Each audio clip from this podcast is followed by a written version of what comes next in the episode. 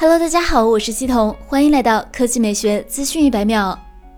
Phone Arena 独家得到了一加九的真机谍照，有关该机的大部分细节被曝光。和一加八 T 对比，一加九整体造型与前者相似，均是挖孔直屏，矩阵相机设计语言。细节区别是一加九为矩阵三摄，而一加八 T 为四摄。具体规格方面，一加九屏幕尺寸为六点五五英寸，刷新率为一百二十赫兹，分辨率为 FHD 加，屏幕纵横比为二十比九。首批搭载高通骁龙八八八旗舰处理器，配备八 G 内存加一百十八 G 存储，出厂预装安卓十一。遗憾的是，关于一加九的相机、电池等细节暂时不得而知。Phone Arena 猜测，一加九前置可能是一千六百万像素，后置主摄可能是四千八百万像素。另外，本次一加九系列预计会有 Pro 版本。可能采用 2K 加分辨率屏幕，刷新率至少是一百二十赫兹，同样搭载骁龙八八八旗舰平台，而且有望支持 IP 六八级防尘防水。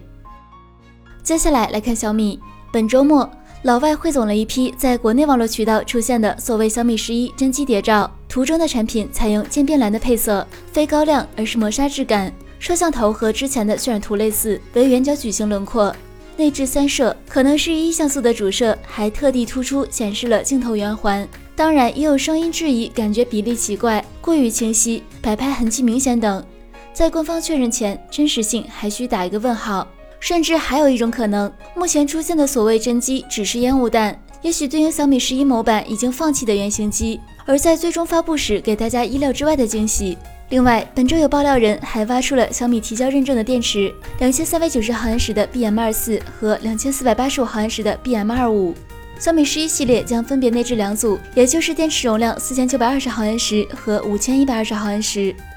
好了，以上就是本期科技美学资讯百秒的全部内容，我们明天再见。